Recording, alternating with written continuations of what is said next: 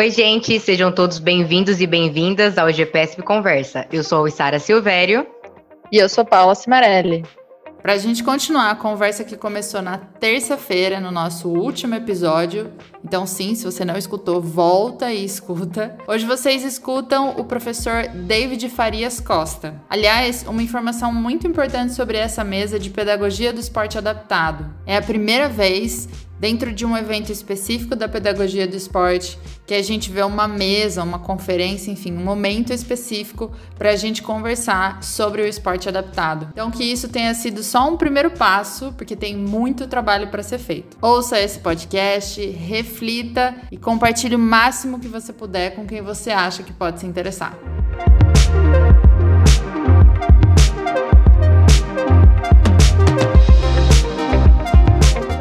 Vamos passar é, para nosso terceiro convidado, é, professor Davi, coordenador da Educação Paralímpica do Comitê Paralímpico Brasileiro.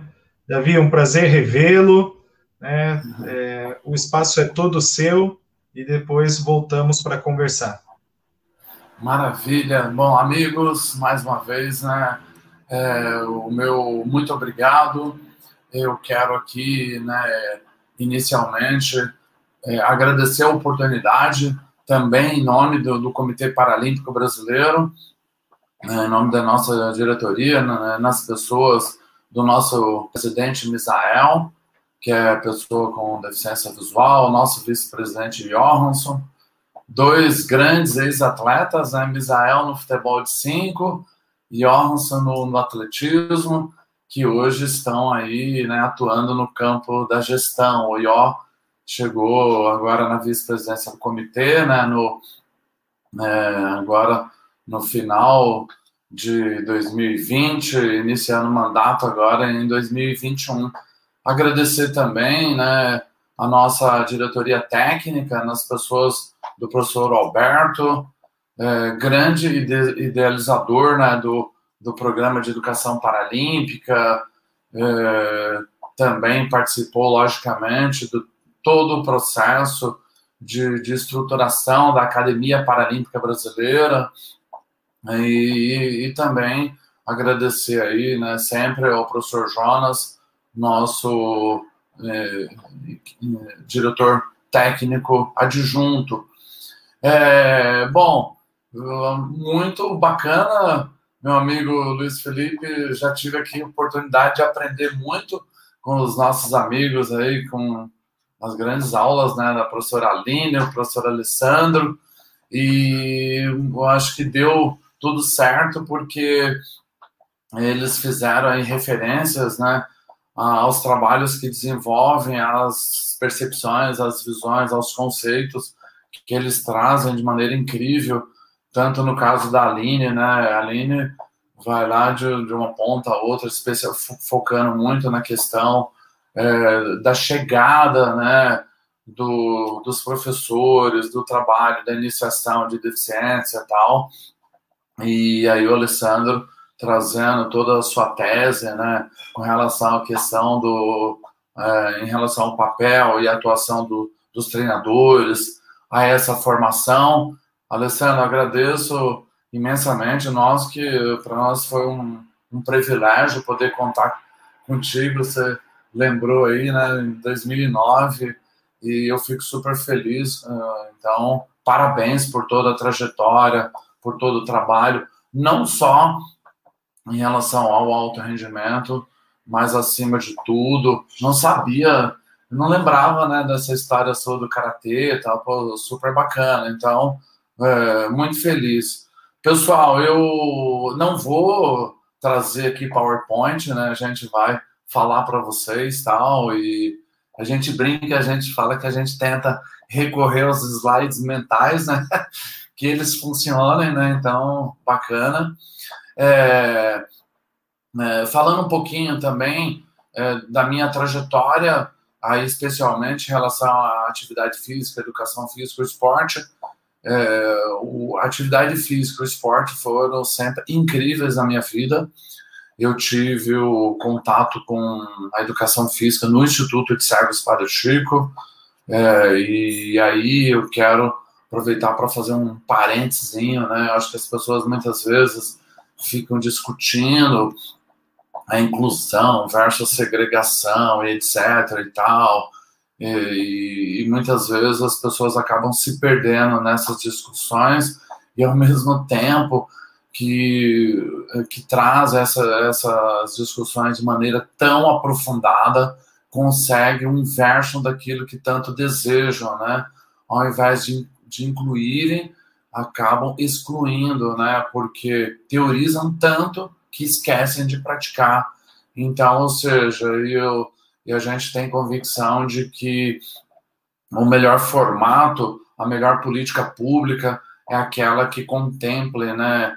É, que atenda a todos.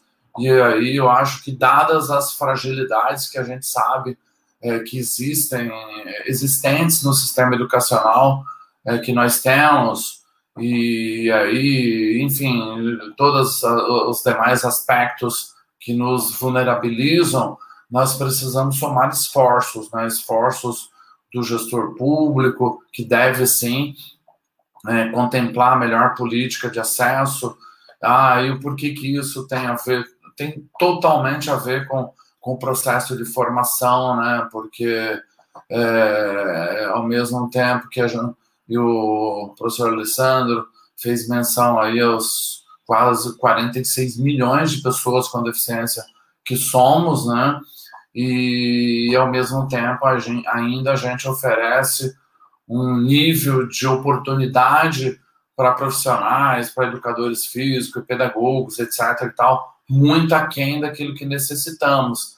Então, ou seja, é, a gente pensa que deva haver sempre uma somatória de esforço entre é, as, a, o poder público, as instituições que têm grande expertise, grande know-how, grande conhecimento, e aí a gente faz referência.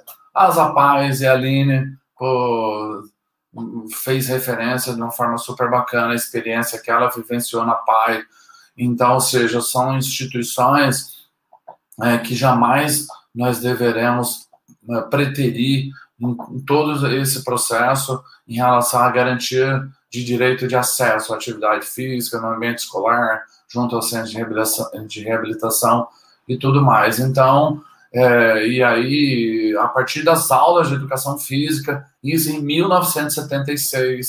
Então, nessa época, nós praticamente só tínhamos a atividade de educação física, atividade física para as pessoas com deficiência nas escolas especializadas, aí nos institutos cegos, nas APAES, nos centros de reabilitação, é, e, e, muito pouco, infelizmente, como ainda continua acontecendo é, nas escolas. Logicamente, evoluímos sim, mas eu diria que estamos aquém, né? Então, e aí foi é, então eu quis, fiz questão né, de pontuar essa minha, esse meu início, essa minha experiência, e foi lá que no Instituto de Sexo eu comecei a jogar futebol, é, que eu é, tive contato com a natação, etc. e tal, e orientação em mobilidade, enfim. E aí eu cansei, eu diria, convivi com todos os aspectos positivos em relação aos aspectos é, relacionados à coordenação motora, à motivação, e levar para a minha família tu, tudo que eu poderia a partir dessa motivação que eu adquiri através do, do acesso ao ensino, do acesso, enfim, a partir do instante que eu passei a sonhar. E aí, obviamente, atividade física e esportiva, isso a gente sempre repete, né? Isso foi algo incrível. Bom, aí de, hum, falando né, do nosso do nosso programa de educação paralímpica, né? É, esse nosso programa do Comitê Paralímpico Brasileiro é, é um programa muito recente ainda, penso que nós possamos é, dizer dessa forma. É, nós tínhamos, né, logicamente, antecedendo o surgimento do programa de educação paralímpica, nós tínhamos a Academia Paralímpica Brasileira, que continua existindo, logicamente, mas é, ela antes acumulava aí toda a relação com as universidades, a pesquisa e também os cursos. E em 2017, o Comitê Paralímpico é, chegou à conclusão né, ah, e, que seria importante que tivéssemos um programa de educação paralímpica, o qual foi idealizado pelo professor Alberto. Então, o programa ele responde por todos os cursos ofertados né, é, pelo Comitê Paralímpico Brasileiro. Já já eu vou falar deles e foi incrível. O nosso amigo Alessandro é, deu uma grande deixa aí, né, quando ele fala dos cursos de habilitação técnica. Então a gente tem algumas novidades em relação a isso. Mas primeiro eu vou falar, entendeu, da, da grande missão que tem o nosso programa. É, o Comitê Paralímpico, ao contrário é, daquilo que muitos percebem, visualizam nele, o comitê, é, para além do seu papel de gestão do esporte de alto rendimento em relação às modalidades paralímpicas, as modalidades que, que integram o, o programa paralímpico, o comitê tem a, a exata, é, tem uma consciência muito grande do, do papel do esporte enquanto, enquanto elemento de inclusão social. Então, ou seja, e tem priorizado cada vez mais, não só através do programa de educação paralímpica, mas também em relação a outras ações. Isso vale para o desporto escolar, escola, escola paralímpica de esportes, os centros de referência, é, o programa militar e o programa de atendimento aos centros de reabilitação. Então, ou seja, é, cada vez mais o Comitê Paralímpico Brasileiro potencializa a sua ação em relação a ajudar a atuar para que a gente consiga melhorar e alcançar aquilo que nós tanto desejamos, que é, é a conquista da, do nosso exercício de cidadania, da inclusão social das pessoas com deficiência. Então, ou seja, o comitê tem uma, hoje uma atuação cada vez mais intensa em relação é, ao seu papel para além do alto rendimento. E nesse sentido, a grande missão, então, do programa de educação paralímpica é, é atuar para que a gente tenha a atividade física e a atividade esportiva cada vez mais acessíveis às pessoas com deficiência. E não pensando, volto a dizer, né, acho que é muito importante a gente insistir em, algum, em alguns conceitos, né? É, não somente do ponto de vista da formação do atleta de alto rendimento, mas sim de darmos oportunidade. Temos muitas pessoas com deficiência ainda hoje é, muito distantes desse ambiente, das aulas de educação física, do, da, inicia, da vivência esportiva, do lúdico. A gente costuma sempre dizer né, que, em geral, os alunos sem deficiência, é, é muito comum. Ah, o que, que você lembra quando te falam lá das aulas de educação física? Ah, o campeonato de basquete, o basquete é a paixão da professora Aline, né? enfim, outras coisas. Ah, eu lembro que ah, eu queria que terminasse a aula logo para jogar bola, etc. e tal. Infelizmente, os alunos com deficiência, talvez ainda, na sua maioria, não tenham essa oportunidade. E aí eu me lembro de uma amiga nossa que trabalha no Comitê Paralímpico, que é cadeirante, que ela fala com bastante alegria quando ela teve é, oportunidade, ainda lá quando criança, de jogar futebol, ela como goleira, ajoelhada. Então, ou seja, isso é muito importante que a gente garanta. E para que isso aconteça, então, como que, os, como que o programa de educação paralímpica ele prioriza é, hoje os cursos de iniciação, né? É, pensando especialmente no caso do educador físico, mas não só em, relação ao educador físico, mas em relação a todas as áreas profissionais de atendimento às pessoas com deficiência. Então, se a gente fala no ambiente escolar, logicamente a gente tem é, lá o professor de sala de aula, que é ele que tem um, uma carga horária de contato com essa criança, com esse aluno bastante intensa, que tem um contato com a família. Então, ou seja, nós precisamos dialogar com esses profissionais. E aí, da mesma forma, quando nós saímos do ambiente escolar, nós vamos para os programas de iniciação esportiva, aí presente no, nos clubes e demais instituições, nos núcleos de extensão.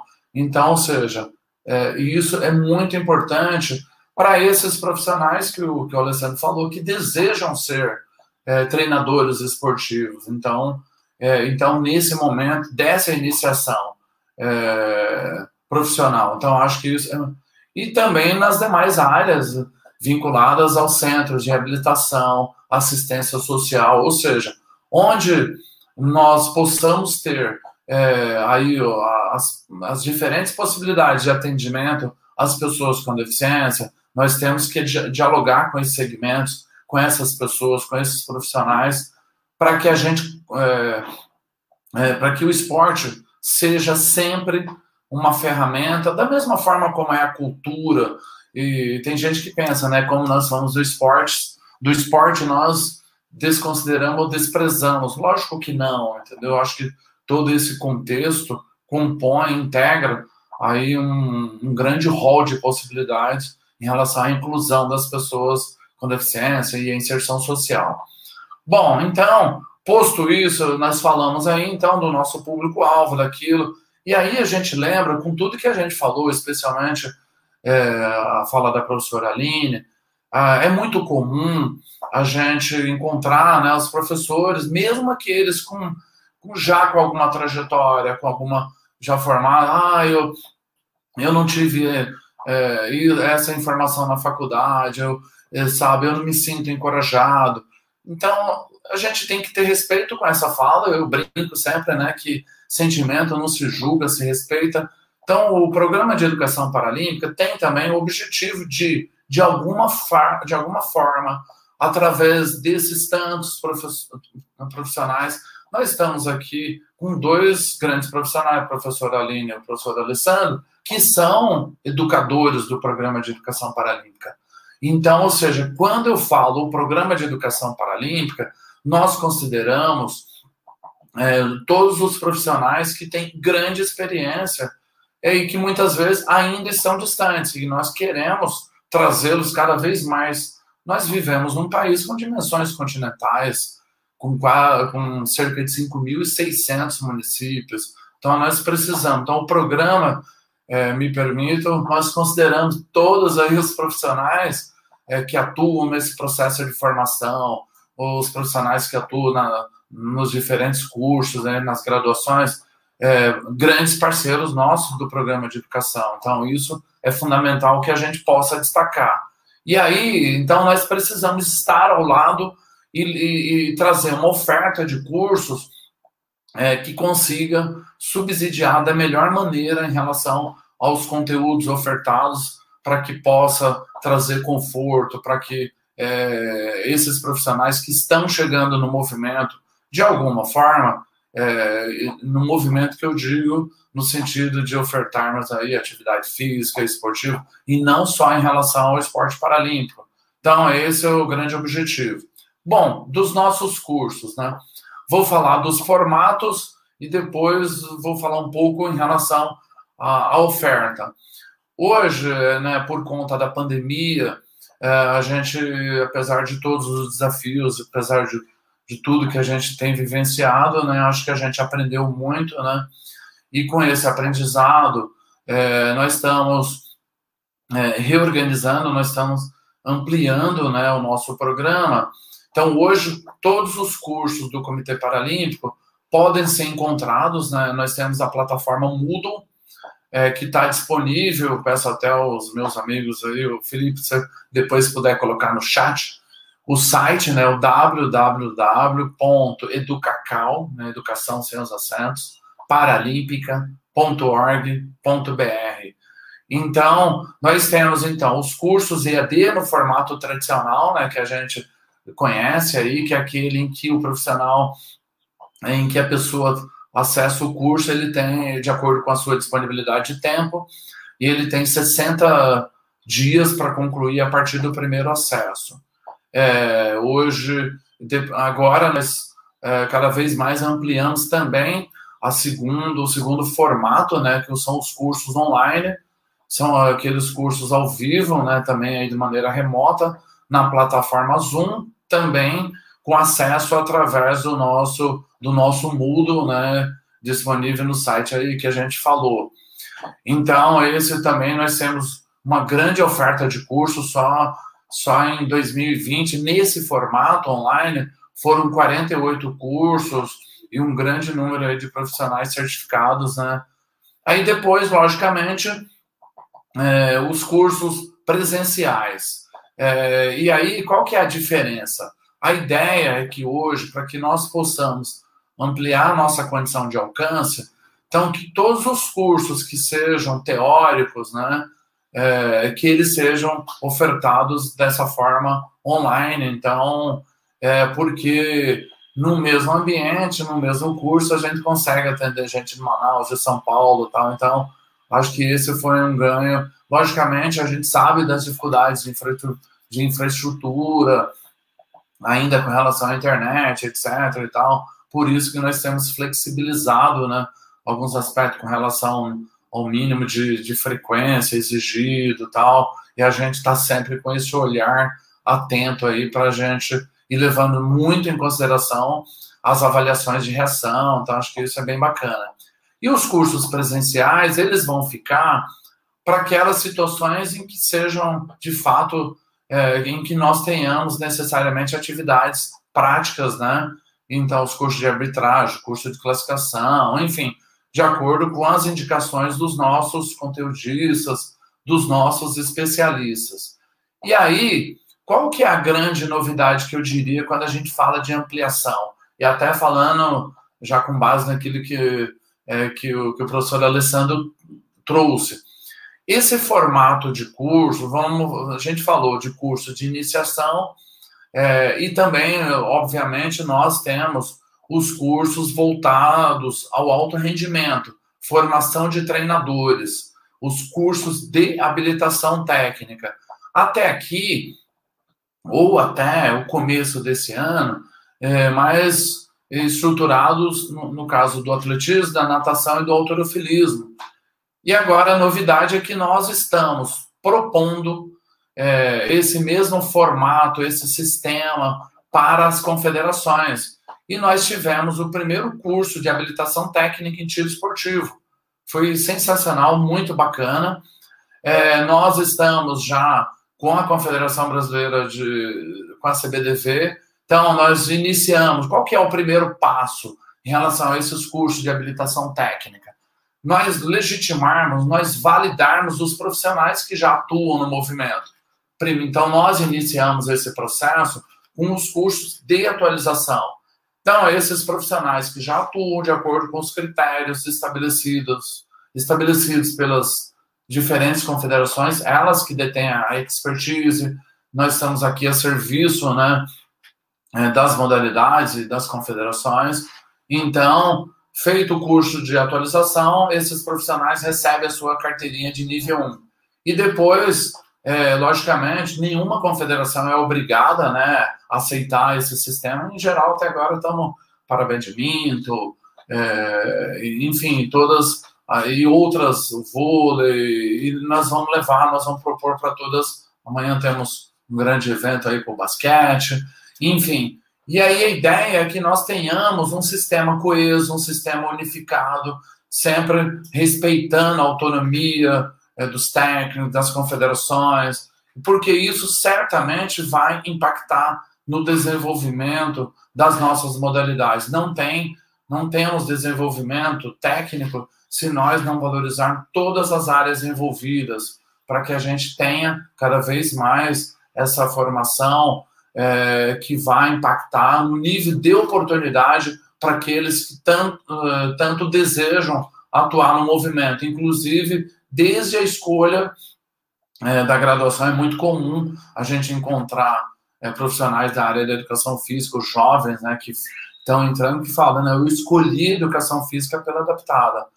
Então, ou seja, é, esse é um sistema assim que, que a gente tem alcançado aí, né, acho que é um resultado super bacana. Hoje, só para vocês terem uma ideia, no primeiro curso, que é o curso Movimento Paralímpico ah, Básico do Esporte, que é o, o primeiro curso, que é pré-requisito para qualquer outro, nós já temos mais de 21 mil profissionais já inclusive esse curso foi desenvolvido em parceria com o Impulsiona, né, que é uma instituição sempre muito parceira, mas o, agora o, esses dados já estão na nossa base no mundo, mais de 21 mil. E me ajudem, né, que a meta são 100 mil profissionais até 2025. Eu tenho dito que eu não estou preocupado com aspecto numérico, quantitativo, mas sim com a demanda existente. E nós precisamos da ajuda de vocês que atuam, que ministram, né, que estão na, na universidade e tal, para usarem sempre o nosso curso como referência, modéstia à parte.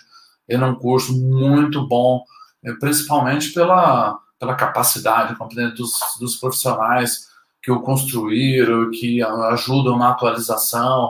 Então, ou seja, vamos em frente e o movimento é de todos, né? Eu eu fico aqui à disposição. Procurei trazer aqui um, uma síntese. Não fui monitorando o, o cronômetro, né? Mas acho que está mais ou menos dentro aí do tempo, né? Desde já, muito obrigado e fico à disposição para perguntas, para que a gente possa complementar alguma outra informação aí relevante. Muito obrigado, Davi. Sempre é muito bom né, escutar as propostas do comitê, sempre com com novidades e uma preocupação né, um pouco mais é, ampla, né, de atingir vários segmentos profissionais que trabalham com o esporte em suas diferentes manifestações. Muito obrigado por toda essa transparência, Davi. E, e aqui temos várias perguntas também para você é, responder é, em alguns Maravilha. minutos mais, tá bem? Maravilha. Obrigado. Então, agora vamos chamar né, nossos professores, Aline, é, Alessandro, né, para que possam compor essa mesa. É, teremos algumas perguntas aqui. É, eu não vou focar né, especificamente algum professor, a não ser que a pergunta seja muito bem direcionada, mas dentre as perguntas, fiquem à vontade para responder, tá bem? Vou pedir só para que, como são três, que possamos ser um pouquinho mais cirúrgicos nas respostas, né, para a gente conseguir atender é, várias perguntas. Davi, nós temos 470 perguntas em 30 minutos para responder, tá bem? A Aline falou é... que vai responder, responder 350. Então... Tá Brincadeirinha. Ali, Aline e o Alessandro já estão tomando nota ali também, para poder responder todas essas. Mas não tem problema, dessas 470, depois enviamos por e-mail para que vocês possam responder uma a uma, tá bem? É, Aline, Alessandro e, e Davi, é uma pergunta de Leomar Cardoso. Né? Quais seriam os desafios e os avanços no ensino do esporte adaptado no contexto né, dos cursos de graduação em educação física e esporte e das instituições que desenvolvem programas de esporte adaptado e paralímpico. É, quais seriam os, os desafios para esses avanços que, os, que vocês podem é, comentar dentro dos cursos de graduação né, e instituições que desenvolvem a, o esporte adaptado e paralímpico? Posso começar? Pode. Porque isso é uma coisa que me incomoda bastante. Ô, Lemar, ótima pergunta sua. É, eu trabalho no ensino superior já desde 2002 e, e, fui trabalhando em universidades particulares até chegar no ensino público, né, na, na Universidade Federal do Rio Grande do Sul. E o que, que eu vejo de problema nas universidades, nas faculdades? É que, hum, na maioria das vezes, professores que não são da área pegam essas disciplinas, sabe, para aumentar a sua carga horária e, e, vão levando a disciplina de educação física e esportes adaptados. Eles vão, os professores vão estudando, vão aprendendo, enfim. Seria muito mais apropriado e muito mais vantajoso e, e muito melhor para a nossa área se professores especialistas trabalhassem nela, sabe? Nada contra, mas tipo assim, ó, eu a gente, né, a gente da área, eu já trabalho com isso há 24 anos. Então, além da parte teórica, eu trago uma bagagem de experiência. Então, os meus alunos relatam coisas muito interessantes, tipo, prof, que bacana essa experiência. E, e parece que depois, quando eles forem para o mercado de trabalho, eles vão mais, uh, mais seguros, enfim. É, é, essa é a minha opinião. Mas vamos ver a opinião dos meus colegas. Complementar. Então, com relação a, a vou falar da, das instituições, né, das demais, eu acho que no final das contas falta política pública, sobretudo em relação a investimento. Isso acontece, Aline, eu penso também em relação algumas universidades, estão, algumas faculdades particulares estão disponíveis apenas para arrecadarem. E, e aí, se mesmo se fosse assim, é, não há uma imersão, é, muitas vezes por parte das pessoas, aquele que, aquele que a gente fala de mergulhar, pô, bacana, recebi essa oportunidade, legal, eu vou ter que correr, vou ter que fazer a compensação daquele conhecimento que eu não tenho.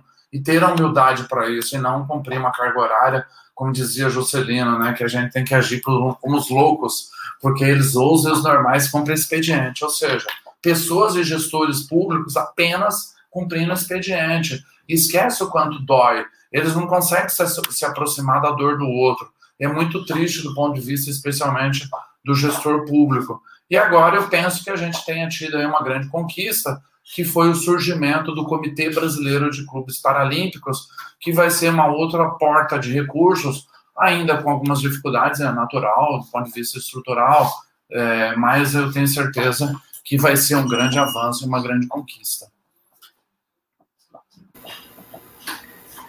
Bom, é, eu concordo plenamente com o que a Aline está falando. A, a gente encontra ainda muitas faculdades, né, que o, o, principalmente as particulares, né, é um professor que muitas vezes não tem vivência nenhuma e para complementar sua carga horária acaba a, abraçando a disciplina, né.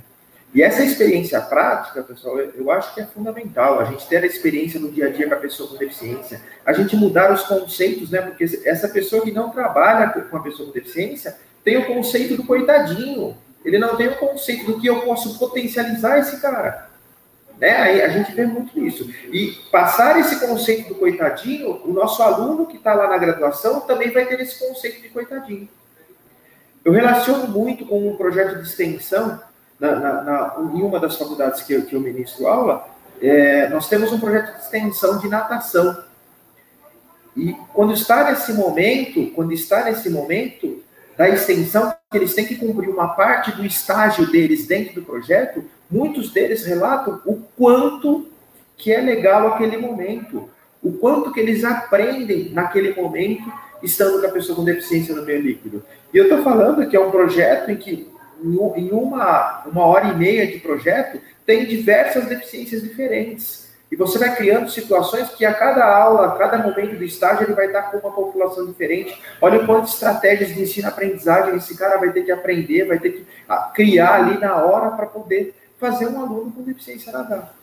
Então, eu acho que a gente ter um professor especialista e a gente criar políticas em que tenham-se projetos de extensão dentro das universidades, cada vez mais. É, e só complementando, né? Todos os professores que trabalham com educação física e esportes adaptados nas universidades, todos os meus colegas que eu conheço no Brasil, têm aliado, né, no seu, no seu curso de educação física, os projetos de extensão e mobilizam os alunos para participarem desses projetos de extensão. E isso é fundamental, porque aí eles, os alunos passam a ter outra concepção, como você falou, né, Alessandro? Não é mais o coitadinho, é o aluno que consegue, se ele tiver oportunidade.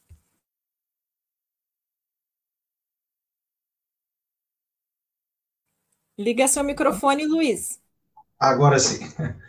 É, muito obrigado pelas respostas, eu, eu, concordo plenamente né, com o que vocês planteiam, e talvez essa pergunta né, veio em momento mais oportuno, né, com a presença até mesmo né, do Davi, como coordenador de educação paralímpica, é, melhorar esses elos, né, a gente sempre pode melhorar esses vínculos, né, o trabalho já vem sendo feito é, muito bem realizado, mas a gente percebe que ainda temos que é, chegar né, a muitos outros espaços, e, e, esse é o desafio do, do Comitê Paralímpico, né, Davi? Então, é, felicitar toda a educação paralímpica por essas iniciativas e, e aproveitar essas reflexões né, dos professores que estão é, realizando esses trabalhos dentro das universidades e têm essa visão.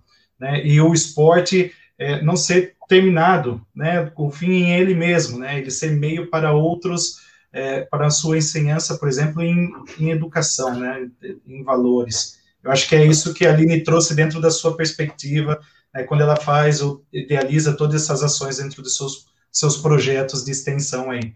Né, o esporte é o meio, é. é o fim. É, não, e é importante.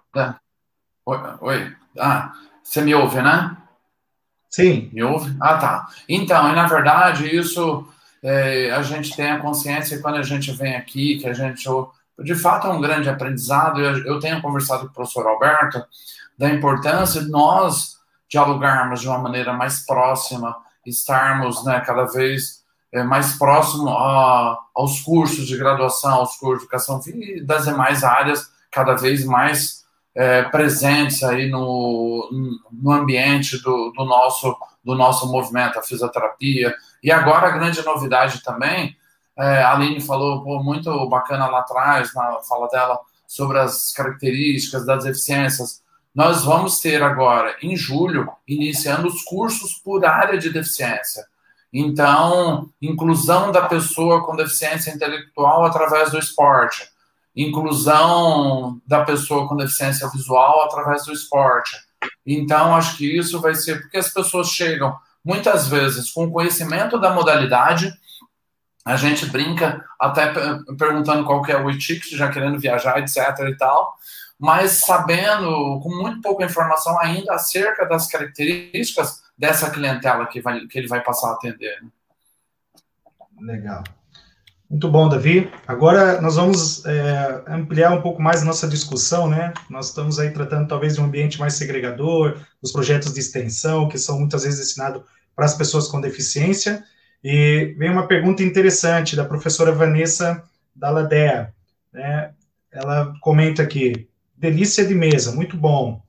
Muito obrigado aos palestrantes pelas informações. Gostaria que comentassem um pouco do esporte adaptado como forma de inclusão na escola comum, por favor. O que, que vocês pensam a respeito disso? Uh, pode. Aline, quer, eu posso falar? Pode começar. oh, Ale, depois perde a palavra, porque senão o cego fala muito. É, pessoal, eu acho que assim, ó, eu não tive a oportunidade né, de fazer aula de educação eu estudei até então oitava série na escola especializada no Instituto de Cegos, mas eu tenho certeza né, que, é, até com base aí na legislação, no conceito, é, é, isso é fundamental. A criança ela tem que se sentir é, participativa, se sentir parte e aí você, às vezes, as pessoas perguntam: ah, mas eu não sei fazer, igual o professor, ah, eu não sei dar aula para cego. Seu principal aliado é, é a outra criança que não tem deficiência. As crianças são incríveis, elas são, elas são colaborativas, são. E, e foi assim que eu aprendi. Aprendi a pular corda na rua, é, aprendi com outras crianças é, sem deficiência. Então, acho que essas possibilidades e o que você não pode é virar as costas, é dizer não. Se você não tem o conhecimento, não tem a formação, amigo, peça socorro. Então, acho que isso faz parte. E, e, e, a graduação é apenas a primeira etapa da sua formação profissional. Essa formação que certamente é eterna, né? assim como todas as outras. Né? Então, esse é o meu pensamento, talvez não tão de dar, mas uma forma mais simplória. Né?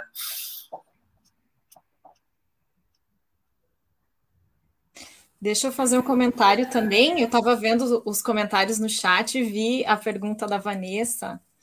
Vanessa e de várias outras pessoas, o chat está super comentado. Obrigadão aí, pessoal. Então, Vanessa, é, tem um livro chamado Experiências no Esporte Paralímpico, um passo a favor da inclusão, e tem um capítulo incrível. Se você quiser, depois eu mando ele para você uh, o capítulo que fala sobre o esporte paralímpico na escola e a importância desse conteúdo na educação física escolar.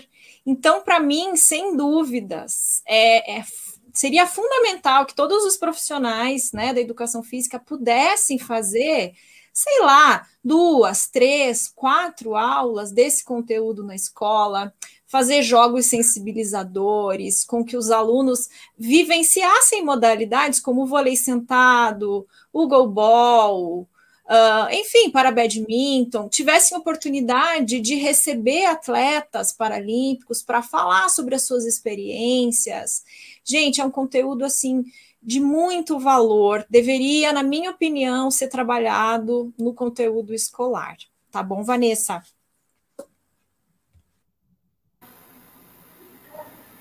Obrigado, vou, Aline. Vou complementar aqui, gente. É, eu, eu, costumo dizer que um dos melhores meios da gente propiciar a inclusão é o convívio.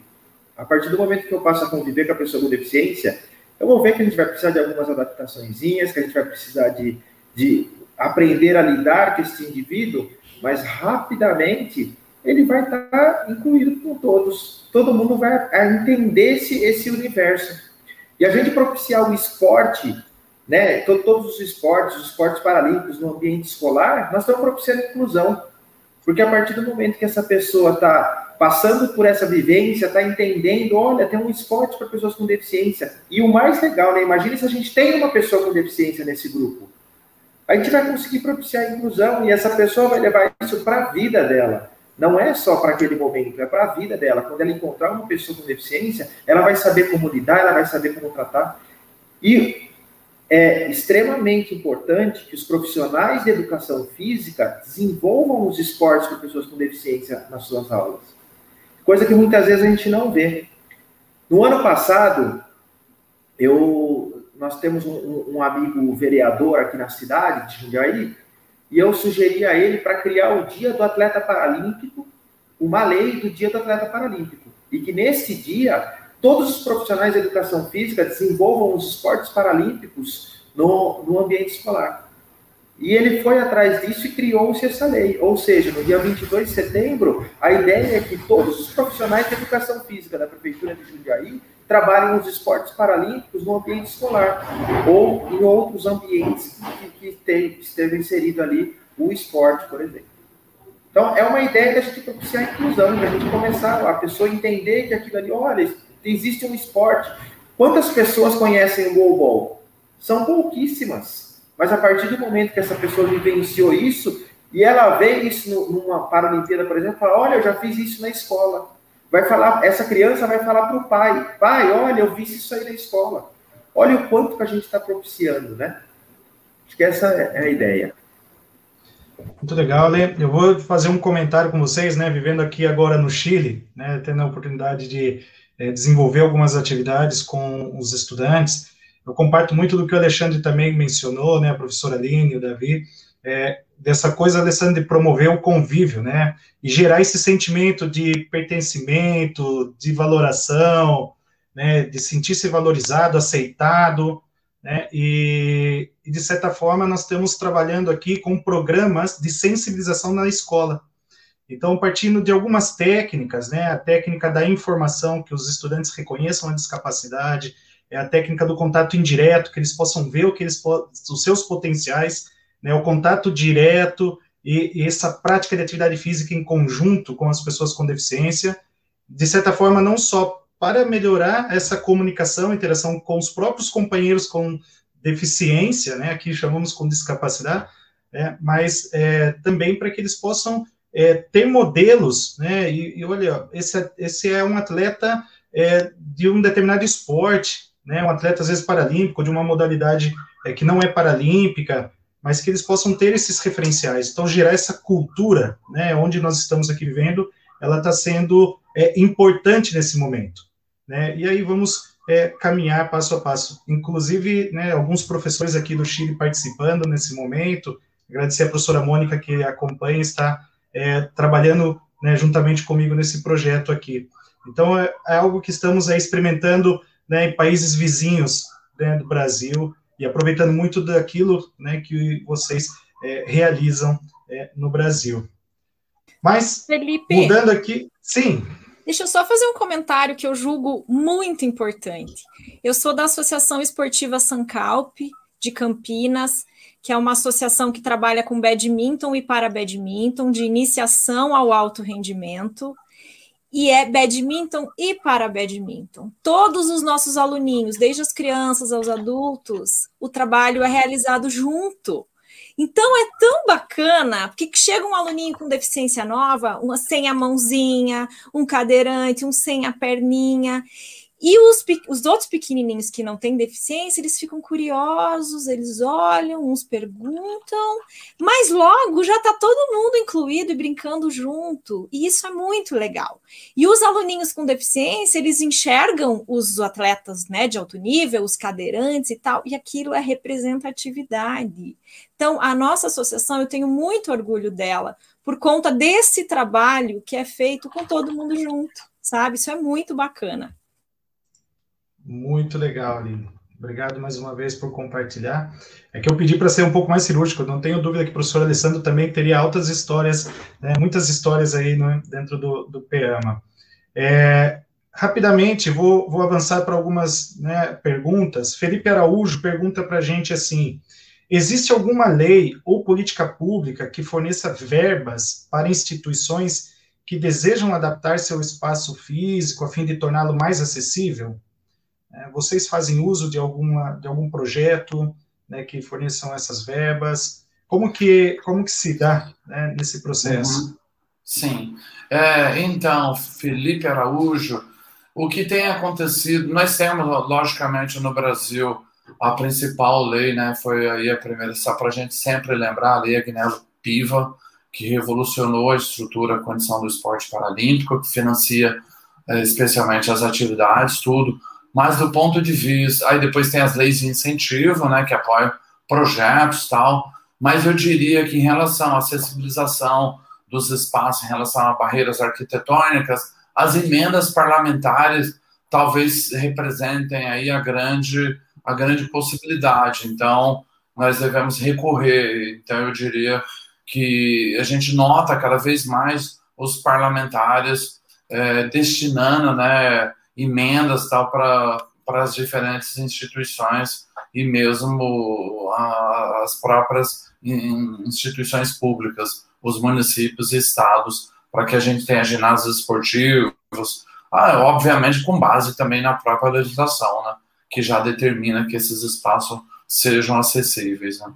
Aqueles construídos. Existe uma grande dificuldade quando se trata de espaço é, tombado pelo patrimônio, enfim, existem algumas barreiras ainda, mas que os conselhos municipais devem ser buscados e os parlamentares né, também.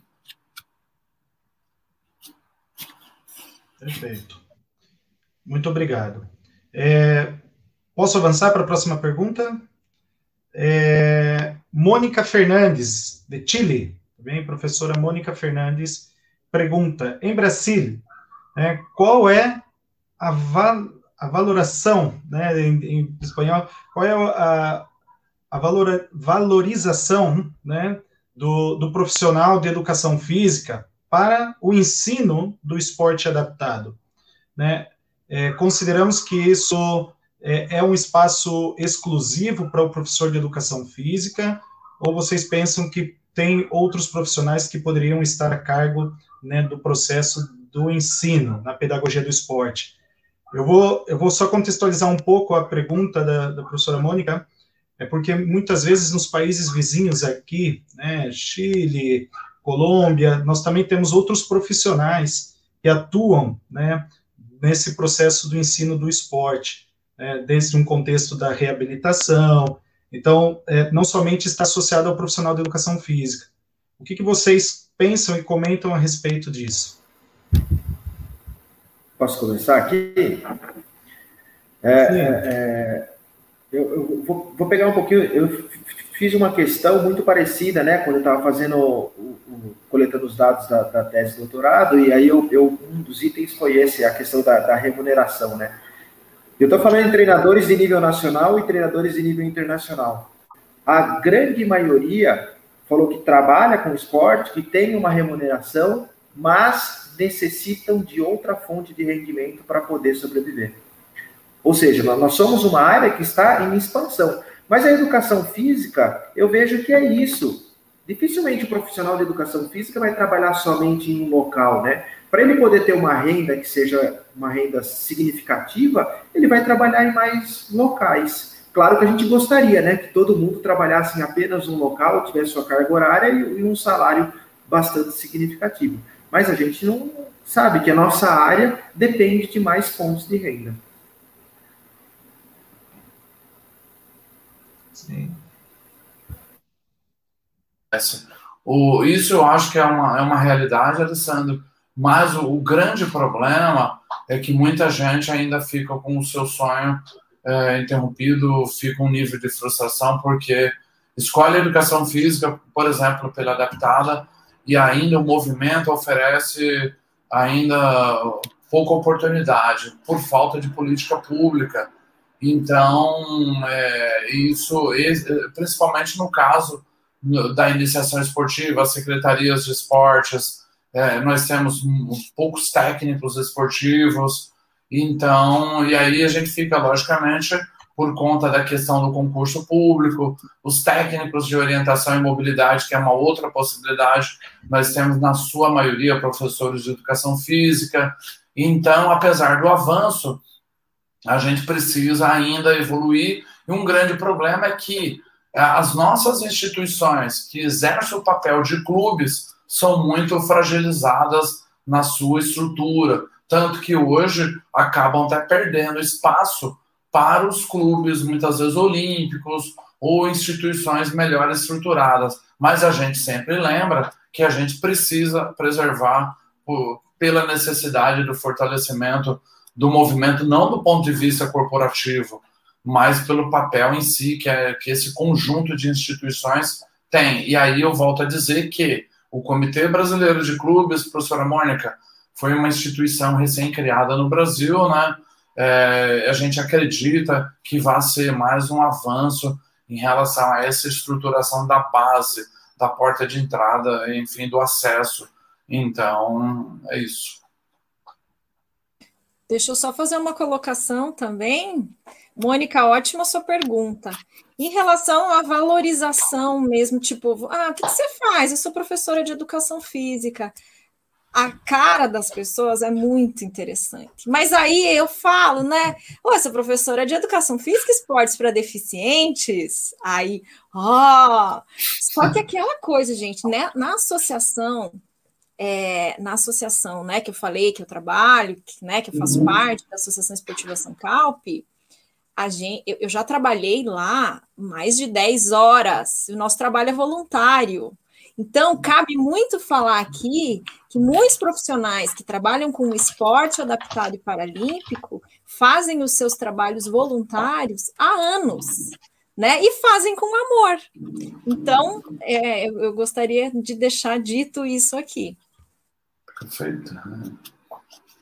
Ou seja, a formação ela é muito importante, né, Aline? Porque não é só conhecimento do treinamento esportivo, né, como está envolvido aí mais o professor Alessandro, todas as questões pedagógicas, os valores, né, que o, que o esporte é, tem como finalidade, é, está aí muito associado ao profissional de educação física, né, de educação física, esse, esse contexto. É, e a última pergunta para encerrar né, a nossa discussão, já chegamos a duas horas de atividade, aqui nos bastidores já estão pedindo para encerrar, né, mas aqui eu vou deixar mais uma pergunta né, do, do nosso estimado e amigo professor Rubens Venditti Júnior, né, Hugo Faísca. Ah, né, gostaria... Não, né? professor Faísca da Unesp. Gostaria de saber dos palestrantes a respeito de políticas públicas e iniciativas de esporte paralímpico fora do eixo sul e sudeste. Como é possível trabalhar essa capacitação fora desses centros? Okay. É, já tiveram oportunidade de, de trabalhar também, desenvolver algumas capacitações. Então, professor Alessandro Davi e professora Aline. Então, eu acho que do ponto de vista do programa, é, aí aqui é legal, né? Porque tanto a Aline como a Alessandro já tiveram a oportunidade incrível de irmos a, lugar, a lugares muito distantes, mas agora, é, professor Faísca, acho que é um grande avanço essa possibilidade que a gente tem e é uma necessidade é, para que a gente consiga fazer o, o, valer o direito. O profissional do interior do Amazonas, a 800 quilômetros de Manaus, etc. e tal, ele precisa ter garantido o mesmo direito de acesso à informação, etc. e tal, os nossos cursos, em relação a quem está estrategicamente melhor localizado. Então, é, a gente está ampliando. E os centros de referência do Comitê Paralímpico Brasileiro, que é uma forma de descentralização, de levar o Comitê Paralímpico Brasileiro nos seus três pilares, é, formação, é, iniciação, alto rendimento e formação para os lugares mais distantes, acho que essa vai ser uma, uma política muito é, é, efetiva. Então, são ações práticas já implementadas que esperamos resultados em breve. Obrigado, Davi. Alessandro não quer falar? Então eu falo mais uma, uma coisinha aqui. Davi, em 2019, é, eu fui para muitos cursos, né, pra, da educação paralímpica, e um deles foi para Macapá. Lembra que a gente foi? Lógico. O Davi comprou minha passagem só de ida, não queria que eu voltasse nunca mais. Era para a gente ficar mais tempo juntos. É, e lá foi tão legal que eu, eu trabalhei com o para badminton, né? E em novembro tive a grande surpresa nas Paralimpíadas Escolares de ter o professor que fez o curso de para badminton com atletas. Então foi tão legal esse essa movimentação do CPB, da educação paralímpica, de oferecer cursos em todos os lugares do Brasil, é, é muito bacana, né? Dar oportunidade para esses professores conhecerem as modalidades e entenderem que eles podem levar os seus aluninhos participar dessas competições, que são tão bacanas. Em breve, só uma informação, Aline, que você puxou um gancho. Em breve teremos as Paralimpíadas por região também. Segredinho, tá? Não conta pra Que bacana! ai, ai. E, e, e, olha como é interessante esses cursos promovidos, né, Davi? Que uhum. hoje, é, é, nos últimos anos, aí eu tive a oportunidade de ministrar vários cursos, oficinas de golbol, cursos de golbol em outros países. Fora e muitos do país, deles, exatamente. a gente pega como referência o modelo que o Comitê Paralímpico desenvolve. A gente uhum. vê que vários países, a gente pega a Gitos Foundation, por exemplo, é uma fundação Sim. que, né, a, base do curso está estruturada dentro dos cursos do Comitê Paralímpico. Então isso é, é ah. muito legal da gente ver, né, o quanto que o Comitê Paralímpico está fazendo para formar profissionais para trabalhar com a pessoa com deficiência. Não, não está só pensando na performance esportiva, claro, é o carro-chefe a performance esportiva, mas formar profissionais para trabalhar com essas pessoas é fundamental. Sim. Ô Luiz e amigos, me permitam, não posso deixar de falar da parceria que nós estabelecemos com o APC, é, o Comitê Paralímpico das Américas e o governo do peruano. Nós temos cursos começando dia 3, agora o último dia de inscrição por cursos de classificação oftalmológica, não para médicos, mas para educadores, e elegibilidade para atletas com deficiência intelectual. Dia 3 de julho começam e assim vamos até o dia 24. Então, dia 3 é classificação é, oftalmológica e intelectual, oftalmológica de manhã, intelectual à tarde, e depois vem a classificação em atletismo, dia 10, natação, dia 17, e tênis de mesa, dia 24. Uma grande parceria que nós temos, não poderia falar para os meus nossos amigos que nos acompanham aí, de Chile e de outros países vizinhos, amigos nossos. Muito obrigado, Davi, novamente. É, então, vamos chegando ao fim.